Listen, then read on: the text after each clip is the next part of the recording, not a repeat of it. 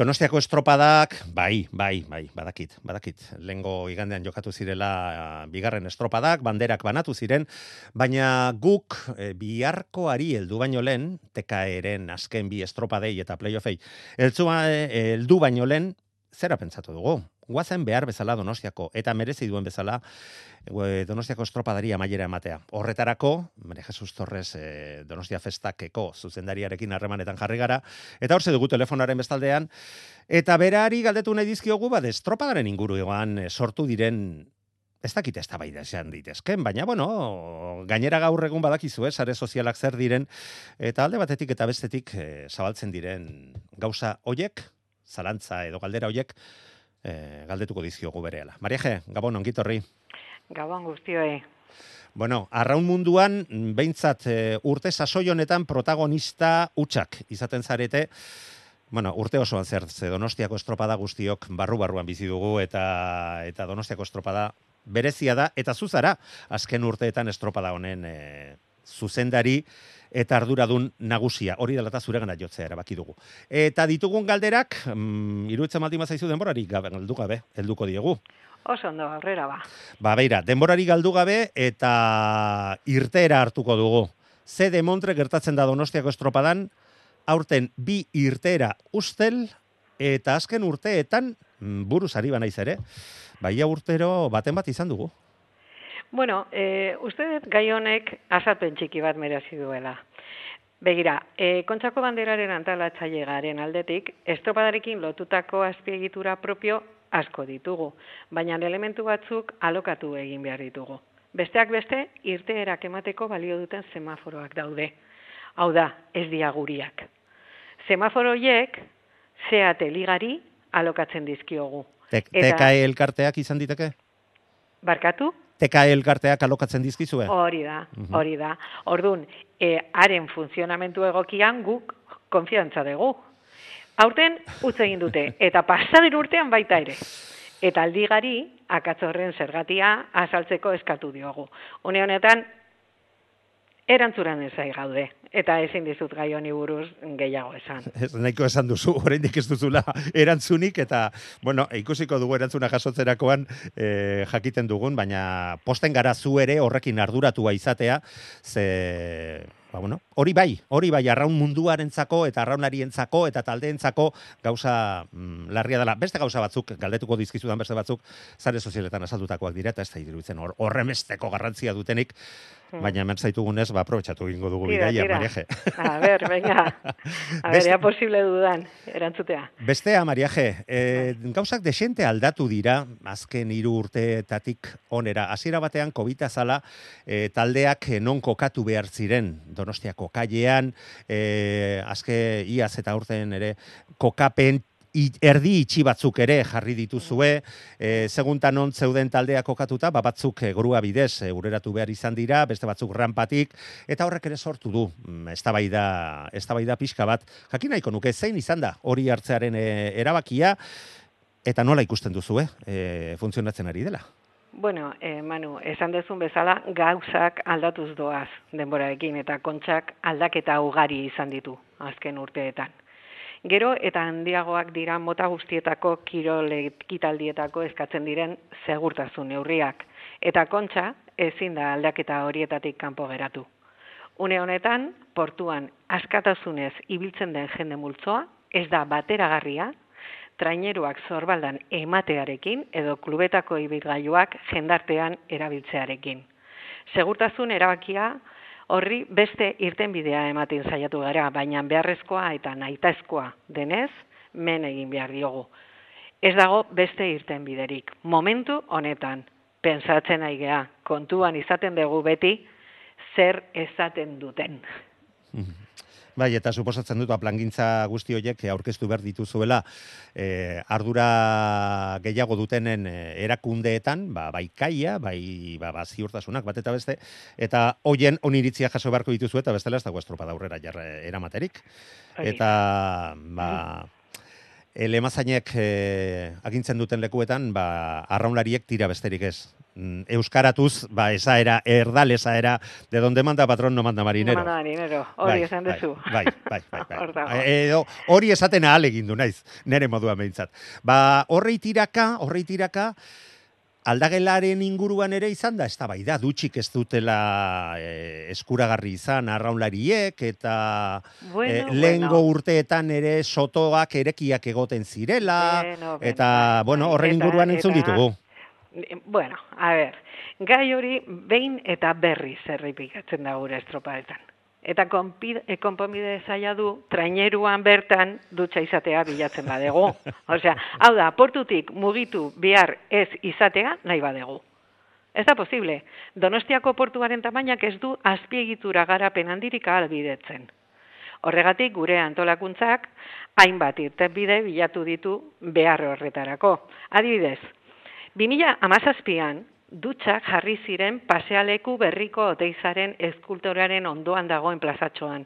Eta badakizu manu, zenbat pertsona jun ziren dutxatzera? Barkatu, esan duzu, e, kontainer batzuk edo dutxa Hori portatil batzuk hori da, jarri, zi, jarri o, prestatu zirela. Bai, bai, 2017an. bai, Hori da, badakizu zenbat pertsona? Jo, ba, ez dakit, eh, hogei, hogei, ez dakit. eh, Bueno, ba, hori esan da seguru gutxi izan zirela. Amabi bat.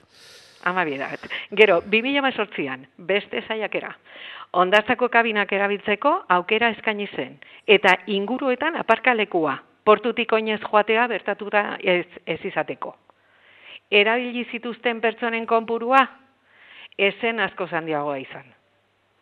Azkenik, aurten berriro eskaini dira ondartzako kabinak. Eta iritsi da kabinen faktura. Bakizu zenbat pertsona? Ba, ez. Zazpi. Zazpi. Zeireun metro daude, kamingantxo plazatik kabinertara. Han daude, eta e, e, este azpiegitura oso ona da. Bai, bai, ni, Denok ni, izan- ni dakoa nahi zaitortu behar dut, eta, eta oso oso ondo daude, Orduan, kabina horiek. ez daki zer egin behar dugu. E, e, mangera bat hartu, eta... Bueno, guk, egit, dakit, guk egiten genuen, bai, gute, guk egiten genuen, ba- baina uste dut hori ez dela arraunlariek gaur egun eh, nahi dutena eta eskatzen, eskatzen ari direna. da, baina da. zure erantzunarekin iruditzen zait, eh, nahiko nahiko erantzun da geratzen dela zalantza hau eta e, e, zuen aldetik egin dezakezuen eskaintza.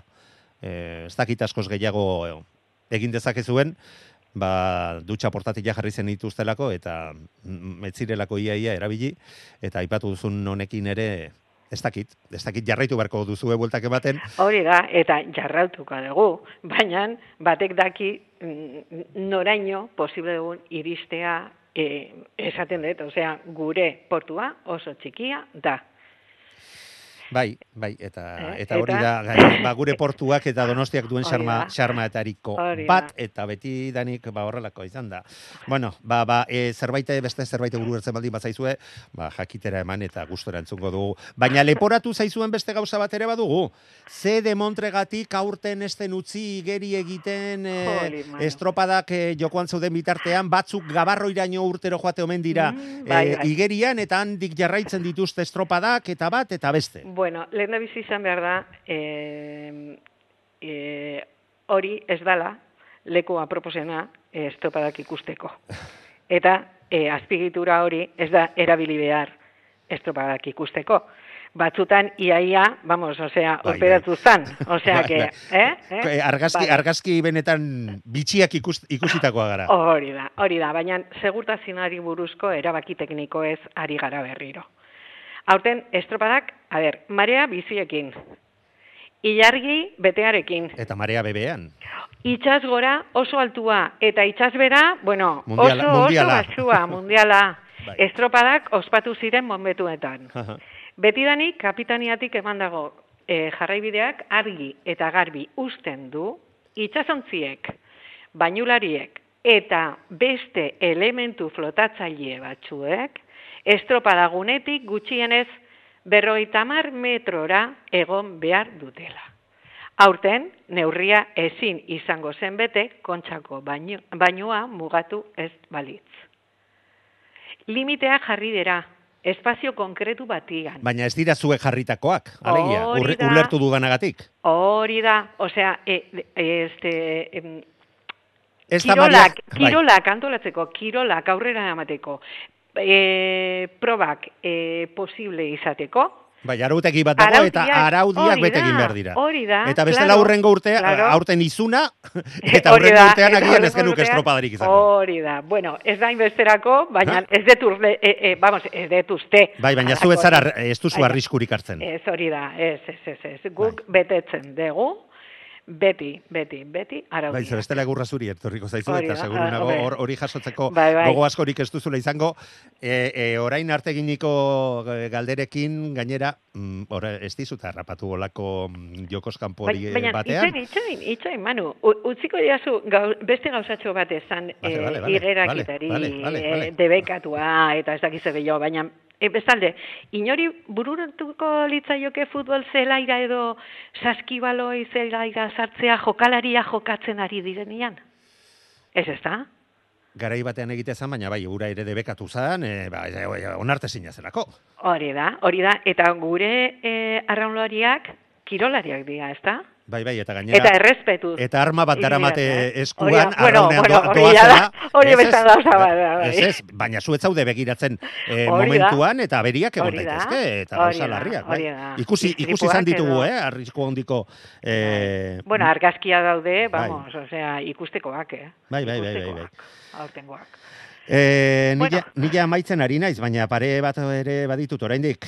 A ber, esan, esan, bota. Badakit, badakit, e, bai sailkatze estropadan, eta uste dut lehen jardunaldian gutxienez, e, xalaketaren bat, espedienteren bat ere, ereki zenute, zeniotela talderen bateri, besteak beste, rampara, e, ontzia bizkarrean zeramatela joateagatik, e, da. horretarako baimenik Hori da, hori da, bai, bai. Ez zer dakigu da. horren inguruan? E, ba, oraindikan ezin dizut ezer e, gehiagorik esan. Osea, bidean daude, aurrera eramango dugu, eta ikusiko dugu noraino iristen garen. Bueno, ba, ba, bale.